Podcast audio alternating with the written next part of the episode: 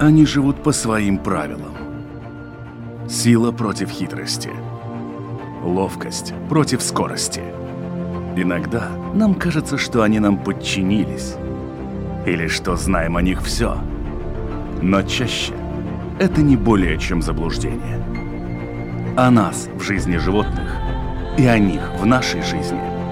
В программе «Дикая натура» Уже очень долгое время человек подарил себе право принимать весьма радикальные решения в отношении домашних, да и не только домашних животных. Отстрелы, отловы и перемещения и прочие регулирования. В том числе это касается и такой операции, как кастрация или стерилизация. Если в случае с бродячими животными необходимость данной операции вполне объяснима, то в случае с домашними животными частенько это просто каприз самого хозяина или давление со стороны заводчиков или клубов, чтобы регулировать количество питомцев питомников. Между тем, последние исследования показывают, что данное вмешательство, если и решает ограниченное число проблем, то потенциально открывает путь для множества других и куда более серьезных. Именно об этом мы и поговорим в этом выпуске программы «Дикая натура». Меня зовут Дмитрий Шандро, и моя собеседница на этот раз – ветеринарный врач-репродуктолог Марина Матусевича. Марина, здравствуйте. Добрый день. Сегодня предлагаю обсудить такую тему, как стерилизация или кастрация домашних животных, тем более, что повод для этого есть, в том числе это идея ввести данное мероприятие как обязательное, но хотелось бы поговорить не с точки зрения людей и какого-то там законодательства и наших идей, а с точки зрения именно животных, потому что самое большое влияние данная процедура оказывает именно на них. Поправьте меня, если я не прав. Совершенно правы, да. Это раньше считалось, что это такая обязательная процедура, как вакцинация, как стрижка ногтей, да, что она не несла никаких э, побочных действий, да, но время идет вперед, э, проходят исследования, и э, очень много фактов сейчас открываются, да, и говорят о том, что не все так однозначно и для сук, и для кобелей, да. Вот, сегодня мы будем говорить о собаках, да, потому что конкретно о котах пока исследований таких вот конкретно не проводилось, да, больше, больше информации собирают э, о разных породах собак, и действительно очень много, что мы теперь знаем, да, и теперь очень вдумчиво рекомендуем отнестись к этой теме, да, и когда говорим с хозяевами, да, то есть мы очень объясняем все стороны, все за и все против. А почему получилось так, что коты опять оказались каким-то особняком? И с чипированием с ними, в общем-то, вопрос остался открытым, хотя, в общем-то, процесс на собаках уже давно отлажен. И вот сейчас опять и воздействие стерилизации на кошек как-то оказалось вне исследования. За что их так?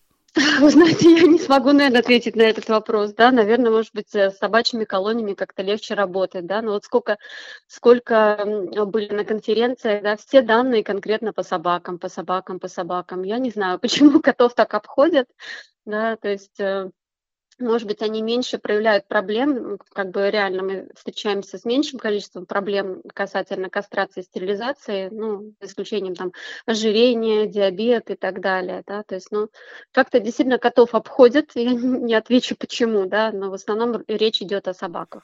Ну хорошо, если мы вернемся к собакам. Например, те же самые обязательные стерилизации зачастую предусмотрены договорами о купле-продаже, а точнее еще в большей степени родословными, которые выдаются в различных клубах. Ну, опять же, это бизнес, а бизнес, к сожалению, он не идет э, но он не считается со здоровьем, да, то есть здесь речь идет конкретно о деньгах, о какой-то такой денежной политике, чем, чем э, конкретно о здоровье. И, к сожалению, э, информация о том, какие последствия стерилизация, кастрация может э, давать в будущем, какое влияние на здоровье животных, она достаточно ну, не сказать, что новая, да, но в наше общество она приходит вот только сейчас, потихонечку, даже среди ветеринарных врачей. И предполагаю, что, скорее всего, заводчики, ну, вот как бы люди, которые, ну, может быть, далековаты от ветеринарной медицины, может быть, они такими знаниями не обладают, к сожалению. Вот интересно, что с одной стороны мы имеем законодательство, которое касается, например, купирования ушей и хвостов, что является, в общем-то, и неким табу таким. Этих собак сейчас и на выставке не пускают и так далее. При этом, с другой стороны, такая операция, как э, стерилизация или кастрация, вполне себе допустима, а зачастую еще и прописана в договоре как обязательная. Ну, видите, мне кажется, само наше общество, оно немножко ну, больное, да, то есть немножко ханжеское. Э, люди вообще относятся к вопросам размножения, секса, да, с таким очень, ну, это предвзятое такое, да. Э, например, я всегда вспоминаю, одна женщина пришла ко мне, не помню, собака или кошка, да, и она просила удалить нелегальные органы, да, я даже переспросила, а вы о чем говорите вообще, о каких органах? Ну как, эти, ну, стерилизовать ее, да, то есть, ну, видите, даже, даже вот э, у людей в сознании это прописано, да, то есть это что-то плохое, грязное, нехорошее, нелегальное.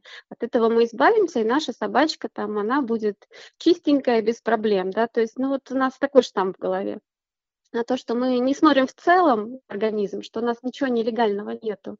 У нас все нужное, все имеет свое значение. Вот тут и начинается наша с вами миссия.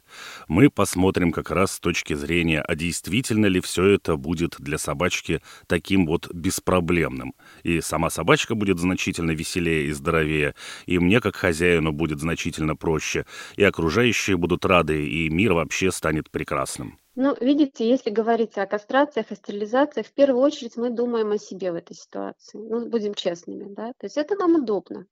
Да? Собачка не пачкает э, дома полы, не пристают мальчики, да, то есть э, кобель, кажется, что он там, может быть, ножку не поднимает, там нет у него такого желания. Есть, конечно, действительно такие э, кобели, которые, ну вот, э, вот действительно очень хочется, очень много надо, да, ну все же это решается. А, есть врачи, которые могут эту проблему помочь разрешить, и не всегда хирургическим путем. Да, то есть э, нам это удобно, и мы думаем, что животным тоже удобно. Да? То есть мы же как преподносим? Я не хочу, чтобы она мучилась, я не хочу, чтобы она там заболела. Да? То есть мы э, думаем, у собаки две болезни. Да? То есть э, мы думаем, вот я ее сейчас стерилизую, и она у меня раком не заболеет. Мы тут думаем про опухоли молочных желез, там, и не будет у нее проблем с маткой. Но, к сожалению, не только две этих болезни у животного. И, и когда мы кастрируем, стерилизуем, мы открываем большое окно для остальных болезней. И очень серьезно, очень серьезно на самом деле.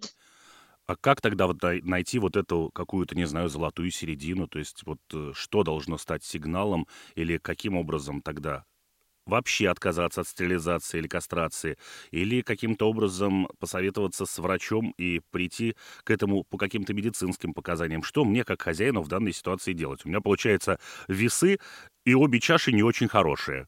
Действительно, каждому животному подход должен быть индивидуальный. Где живет собака, да, если она там во дворе бегает, да, присмотренная, к ней могут прийти друзья, и никто не может ее защитить и присмотреть за ней. Тут один вопрос, да, насколько собака, э, э, ну, насколько ее любят, может быть, готовы вкладывать, заботиться, да, насколько люди осознают, что если вот, допустим, девочку завели, да, то есть у девочки там течки, ну, в среднем два раза в год, да, то есть этот период, как собака требует внимания. Готовы вы к этому?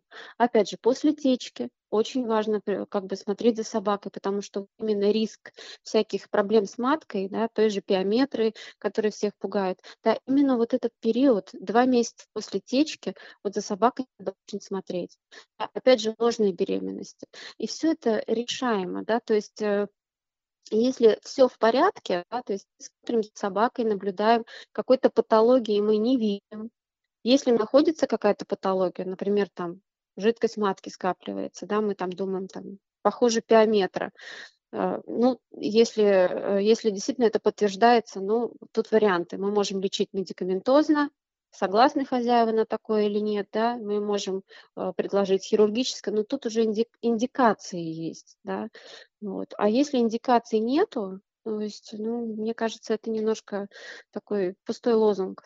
Есть ли вообще разница? То есть э, вы сейчас в основном как бы затрагиваете женскую часть собачьего населения.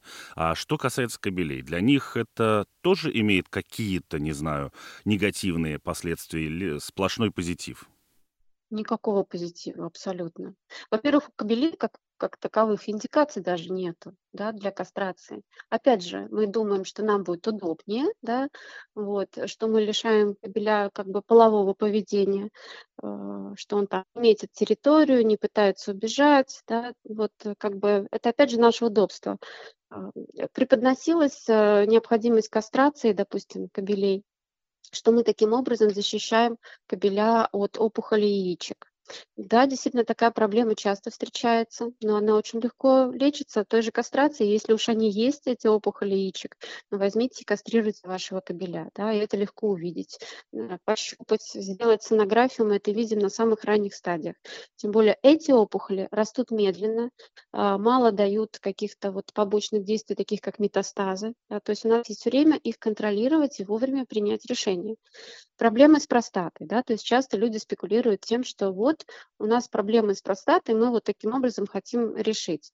А, по новым данным, наоборот, таки как бы кастрация, она дает больше рисков, что там может быть опухоль простаты, предстательной железы да, и как бы очень э, такие рекомендации, особенно уже взрослых кобелей, как бы воздержаться от этих э, манипуляций, да, потому что именно у кастрированных кобелей чаще бывают опухоли, а опухоль простаты это, в принципе, э, 2-6 недель от момента установки диагноза, и все.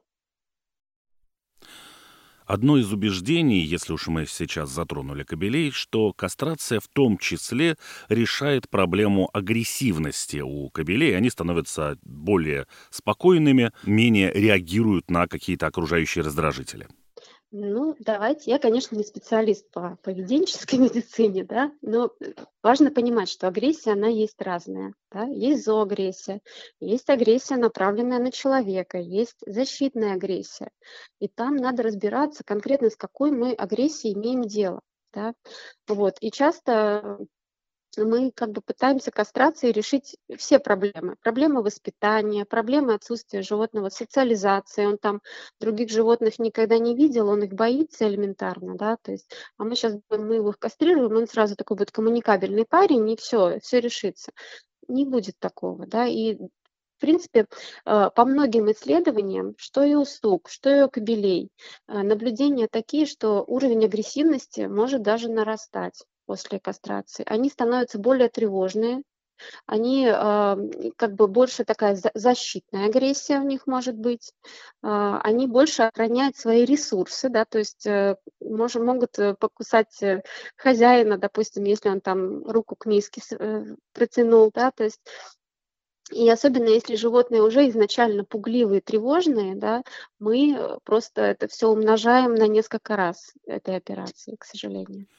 То есть, условно, если мы у кобеля каким-то образом уменьшаем или вообще прекращаем выработку тестостерона, то, в общем-то, агрессии, которая связана с инстинктом размножения и доминирования, заменяется просто какой-то другой агрессией, или если эта агрессия уже была, то, в общем-то, она никуда не девается. Скорее всего, будет так, да. Потому что эти животные, они менее уверенные в себе становятся, да, и когда животное менее уверенное в себе, оно пытается себя защищать, да, то есть оно на мир смотрит уже не с точки зрения позитива, да, а с точки зрения ты на меня нападешь, может быть, я это сделаю быстрее, чем ты, да, то есть, ну вот не чувствуют они себя хорошо. Конечно, много разных исследований, разные результаты. Одни опровергают это, одни подтверждают, да, то есть, ну, я даже по своему э, псу, его сейчас уже нету, у меня была овчарка, да, я как бы, ну, как, как и все, кастрировала, да, то есть, и я заметила, да, изменения в поведении, насколько он стал более ранимый, более такой, э, ну, ну, такой непозитивный, да. А есть же еще исследование, в котором говорится, что, в общем-то, суки становятся как раз наоборот, э, более по мужскому типу поведения у них появляется, и они становятся более доминирующими, нежели были при, в общем-то, без стерилизации. Ну, считается, что суки действительно, да, они очень становятся зооагрессивные по отношению к другим животным, в частности, сукам, по отношению к своим хозяевам, да, и очень как бы статистика такая не в пользу идет этого, да, что именно вот э, у сук такое появляется, что они могут быть опасны даже для своих домашних. Особенно если они изначально были с, ну, э, с таким вот э, с такой агрессивностью, да, или как бы склонность к агрессии, да, эти цветочки могут расцветать после, после этой операции. Если мы уберем вопросы агрессии, поведения, там, каких-то чисто удобств с точки зрения там, течек и еще прочих дел, э, в любом случае, если какой-то гормон перестает в организм поступать, то что-то в этом организме должно измениться, потому что ничего в организме лишнего с точки зрения природы нет, и все гормоны задействованы далеко не в одном единственном процессе. Вот если с этой точки зрения посмотреть, то что происходит с собаками, раз уж мы говорим о них, после кастрации или стерилизации? Здесь, возможно, есть разница между кобелями и суками, возможно, ее нет, возможно, есть какие-то вещи, которые характерны для одних или для других. Ну вот смотрите, да, то есть в организме у нас очень такая тонкая гормональная регуляция происходит. Да? У нас самый главный наш э, как бы регулятор – это гипоталамус. Да? Он регулирует следующую часть мозга – это гипофиз. И гипофиз выделяет э, как бы стимулирующие гормоны, гонадотропины, да, которые дальше у мальчиков на яички действуют, да, у девочек на яичник. Соответственно, выделяются половые гормоны. Да? Вот. И здесь происходит такой очень четкий регуляторный механизм, да? механизм как бы обратной негативной связи. Когда в организме хватает гормонов, организм посылает сигнал в мозг, гипоталамус, в гипофиз, что гормонов хватает, все в порядке, да, то есть больше как бы нас не стимулирует.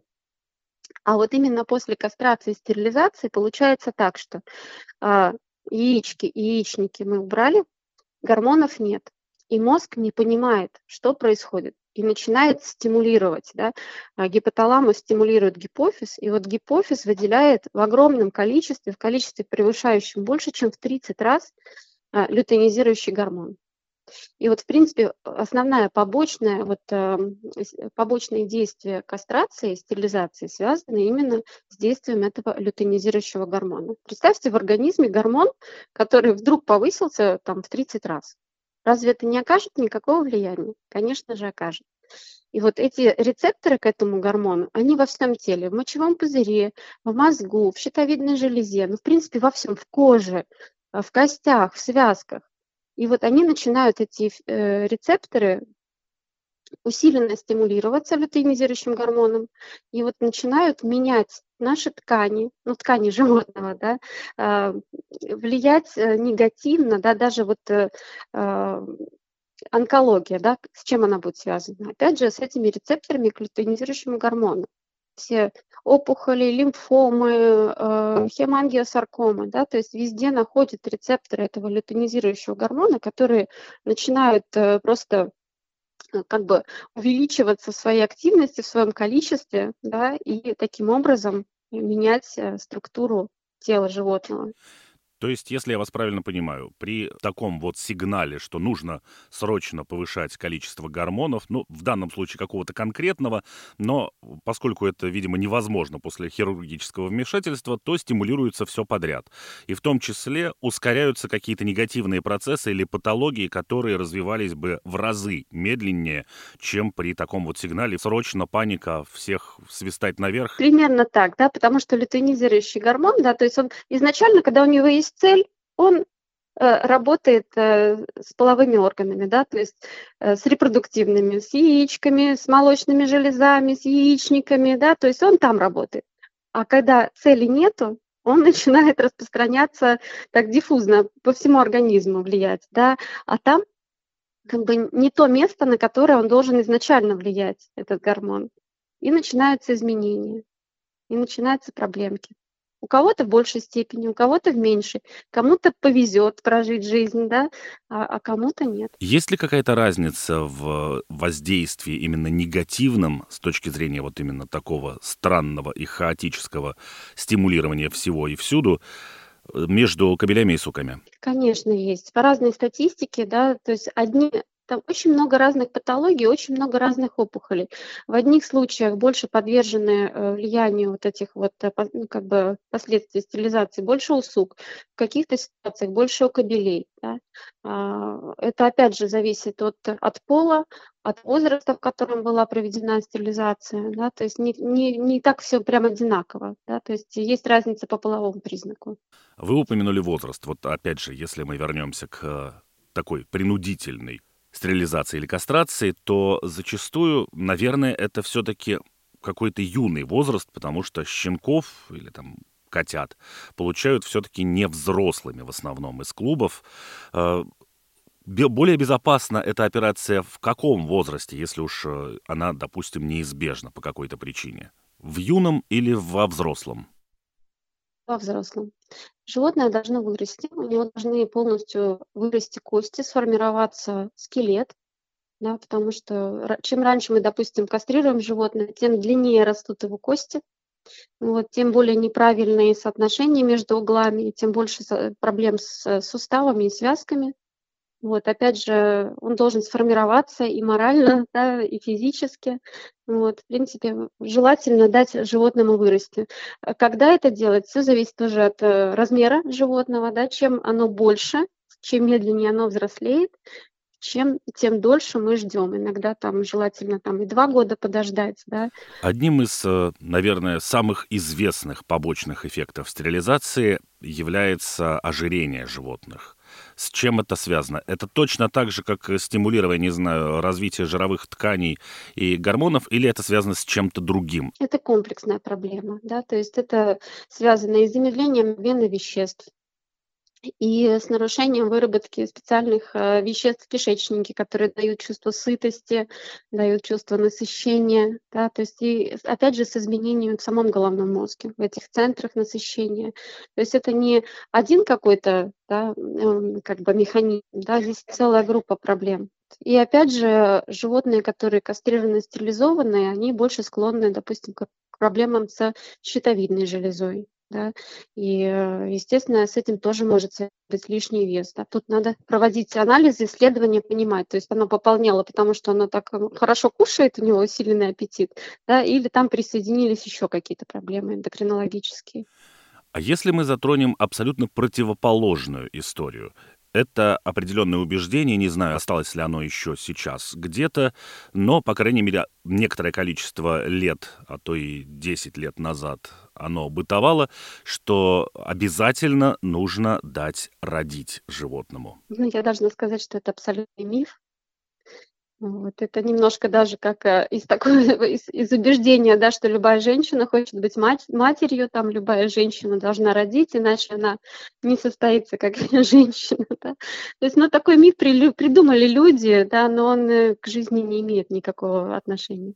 То есть э, собака состоится как собака, даже если не родит? Конечно, да, и это природно обосновано, да. Но представьте, в стае волков рожает только доминантная самка. Все остальные, вот э, пока они не доминантные самки, они ждут свою очередь, да, то есть они могут остаться вот просто, просто членами стаи без возможности размножаться, да, и это нормально. Но вот пока, если мы вернемся все же к кастрациям и стерилизациям, я не услышал, в общем-то, что это вмешательство принесло бы мне какую-то, не знаю, ощутимую пользу, и уж тем более животному. То есть э, получается, что в какой-то момент я решаю одну проблему, но она как гидра превращается в две-три других. Ну, наверное, так это и выглядит, да. То есть мы пытаемся помочь животному, мы так думаем, что мы хотим помочь животному, да, заботимся о его здоровье.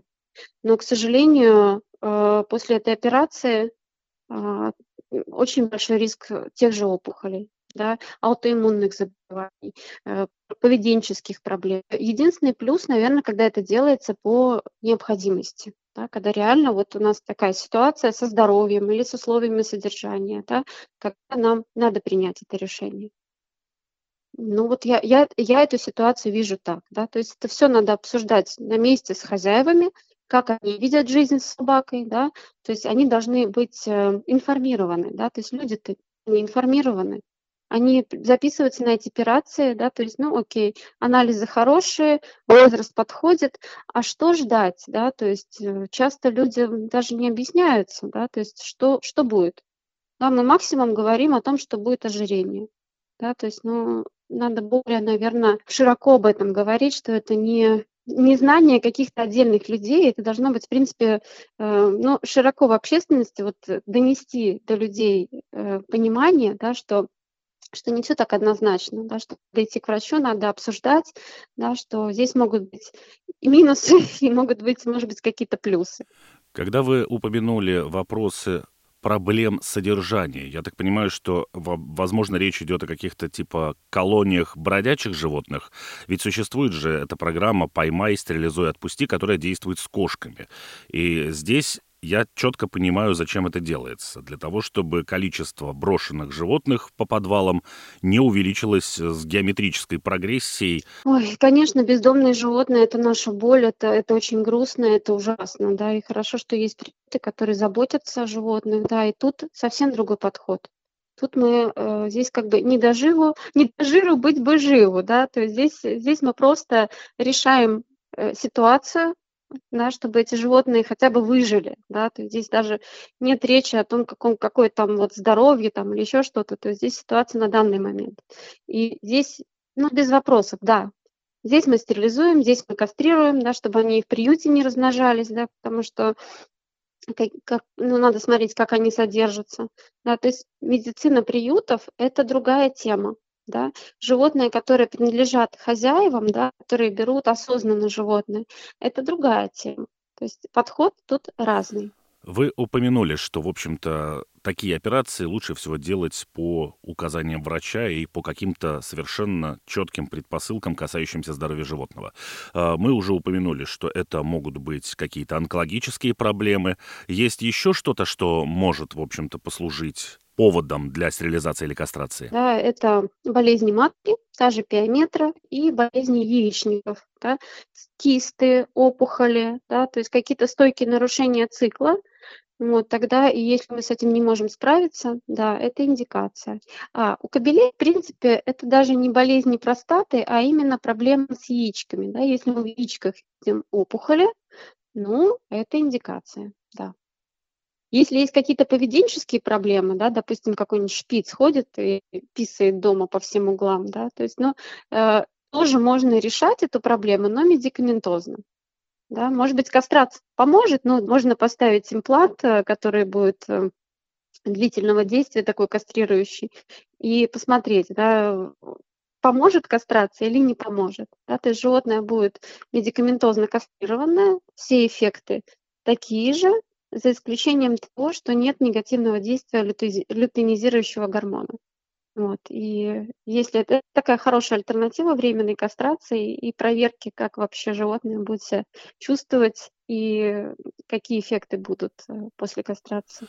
А вот эту вот химическую кастрацию можно перевести на постоянную основу? Видите, эта проблема больше э, решаема у самцов, да, у кобелей. А девочкам импланты, химическую кастрацию или гормональную правильную кастрацию мы не можем применять, потому что у сук очень э, сложный цикл. Да?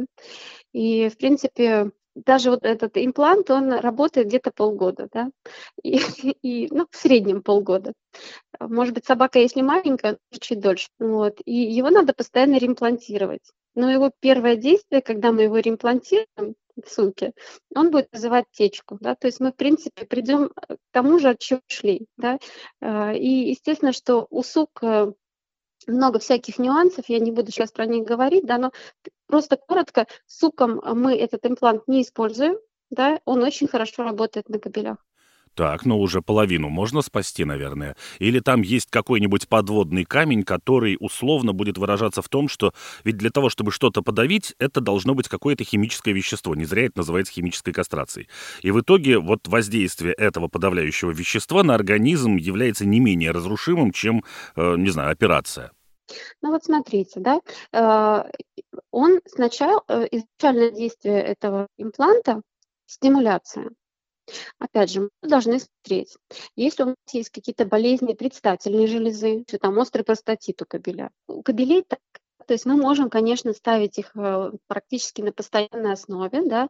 Единственное, что может быть, как и у любого медикамента, привыкание, да. То есть бывает так, что один раз работает, допустим, там год, потом в следующий раз чуть меньше, да. естественно, что постоянный контроль за здоровьем, вот, допустим, ходят кобели, которые уже взрослые, прежде чем поставить имплант, э, я делаю сонографию, я смотрю, все ли в порядке с предстательной железой, все ли хорошо в яичках.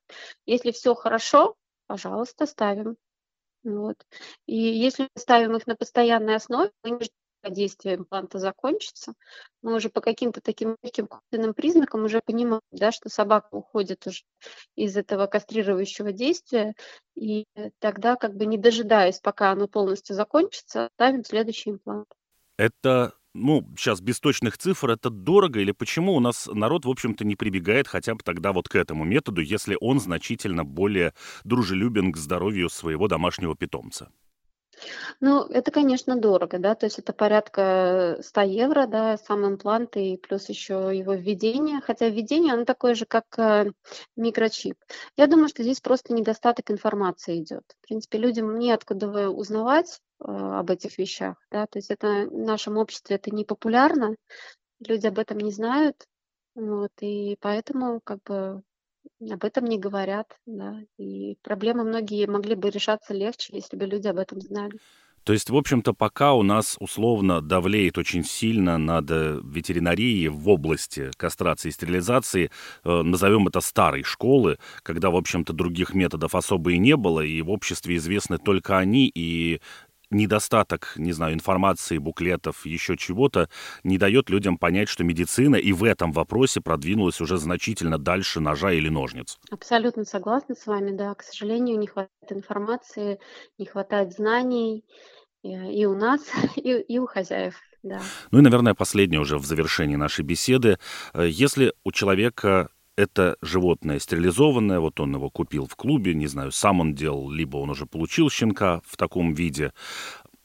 Зачем я должен а, следить наиболее внимательно и, например, или просить ветеринара, или, ветеринар, или ветеринарный врач сам знает, зачем нужно смотреть в случае с этим животным? Понятно, что мы говорим ожирение, это практически неизбежно, но понятно, там можно это следить каким-то образом размерами порций, решать еще чем-то, подвижностью, скорее всего.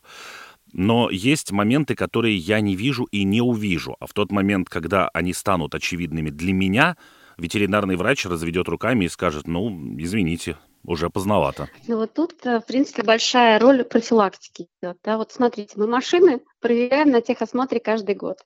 А вот в отношении своего здоровья и в отношении здоровья своих э, домашних питомцев мы вот такие немножко ждем, пока что-то проявится. Так вот, не надо ждать, пока что-то вылезет. И то даже когда оно появилось, а, мы ждем, ждем, ждем, а вдруг пройдет, да, когда там уже совсем-совсем понятно, что не пройдет, ну тогда уже и поздно. Ну хотя бы раз в год сдать анализы, сделать ультрасонографию внутренних органов. Так ведь доктор же на мне наживается, отправляя меня на анализы и на УЗИ. Ну, это уже наше больное общество так считает, да. Мы всегда считаем, что нас кто-то хочет обидеть, да, что мы хотим только друг на друге заработать. И, ну, к сожалению, да, мы так думаем. Но поверьте, это не так. Тем более часто, э, допустим, терапевт отправляет на ту же ультрасонографию совсем другую клинику, да, то есть вот... Бартер, я к вам на УЗИ, вы ко мне на рентген? Нет никакого, нет никакого. Но, да, бартер, одна информация. То есть доктор будет знать, какие диагнозы, и сразу будет знать, что лечить можно, какие есть проблемы. Ясно. Большое, Марина, за рассказ спасибо. Я надеюсь, что, в общем-то, это опять приоткроет какие-то глаза кому-то на то, что медицина, и ветеринарная в том числе, не стоит на месте, что существуют значительно более безопасные способы и о своем комфорте позаботиться, и не разрушать здоровье своего питомца какими-то ненужными хирургическими вмешательствами в его организм. Спасибо, Дмитрий, за беседу. Я думаю, что как, могли, так и рассказали немножечко про это тему, да, вообще надо идти к врачу и разговаривать, да, обсуждать эти вопросы. Всего вам доброго. Спасибо, до свидания. Они живут по своим правилам. Сила против хитрости. Ловкость против скорости. Иногда нам кажется, что они нам подчинились. Или что знаем о них все. Но чаще это не более чем заблуждение. О нас в жизни животных и о них в нашей жизни. В программе «Дикая натура».